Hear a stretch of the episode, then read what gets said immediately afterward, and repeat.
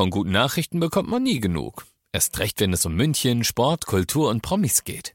Lesen Sie selbst gute Nachrichten. Heute in der Abendzeitung und auf abendzeitung.de. Abendzeitung. Die ist gut.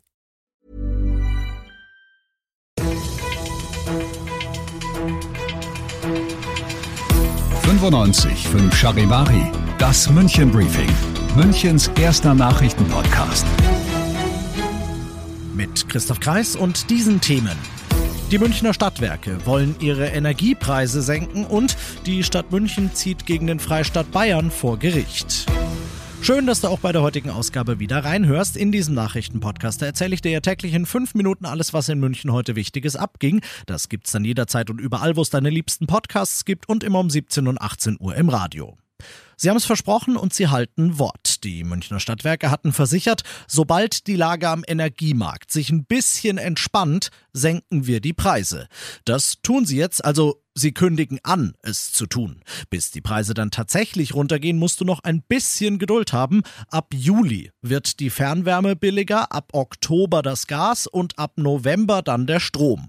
Wie viel genau, willst du jetzt natürlich wissen, aber da müssen die Stadtwerke selbst nochmal den Rechenschieber zücken. Sie schätzen aber, dass es zum Beispiel beim Gas rund 40 Prozent billiger werden wird. Sobald da was fix ist, kriegst du nochmal schriftlich Bescheid. Grund zum Aufatmen ist das für hunderttausende SWM-Kunden aber natürlich trotzdem jetzt schon. Alle weiteren Infos dazu auf charivari.de.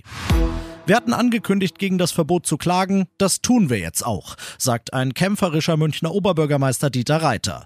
Die Stadt haut dem Freistaat Bayern eine Klage um die Ohren, denn der hatte der von der Stadt geplanten Übernachtungssteuer einen Riegel vorgeschoben. Aus Angst, dass es Touristen abschrecken könnte, hatte der Freistaat gesagt, nein, ihr dürft nicht pauschal 5% auf jede Hotelübernachtung in München draufschlagen. Im Rathaus kann man das auf keiner Ebene nachvollziehen, denn erstens gibt's Abgaben dieser Art in anderen Städten bereits. Stichwort Kurtaxe an der Ostsee. Zweitens ist es ein Eingriff des Freistaat in Münchens kommunales Selbstverwaltungsrecht. Und drittens ist auch die Angst vor Touristenschwund aus Münchner Sicht völlig unbegründet.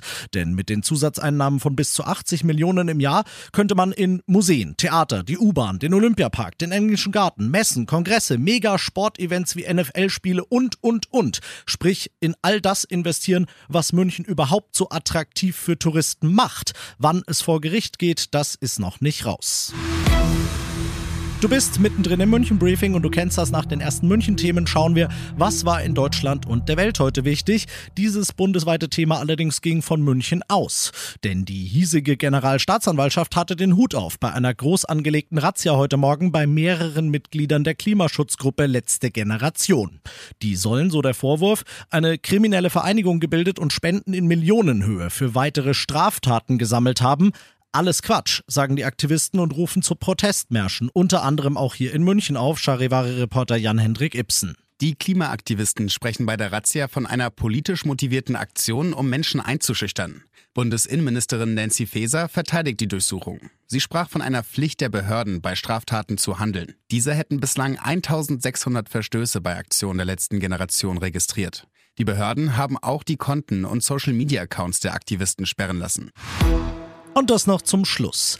Der Chef des Münchner Flughafens Jos Lammers verspricht, das ist Next Level, was Schnelligkeit, Sicherheit und Komfort für die Fluggäste angeht. Am Münchner Flughafen sind heute neue Computertomographen präsentiert worden, die rechtzeitig vor dem Start der Pfingstferien Reisewelle an den Start gehen sollen. Charivari München Reporter Olli Luxemburger, du warst dabei. Was genau können die Dinger, was alles bisher nicht konnte und wie soll das für weniger Warterei in der Schlange sorgen? Also zunächst mal diese CTs kennt man eigentlich nur aus dem medizinischen Bereich. Sie können aber auch eben für die Gepäckkontrolle verwendet werden. Das ist eine neue 3D-Technologie.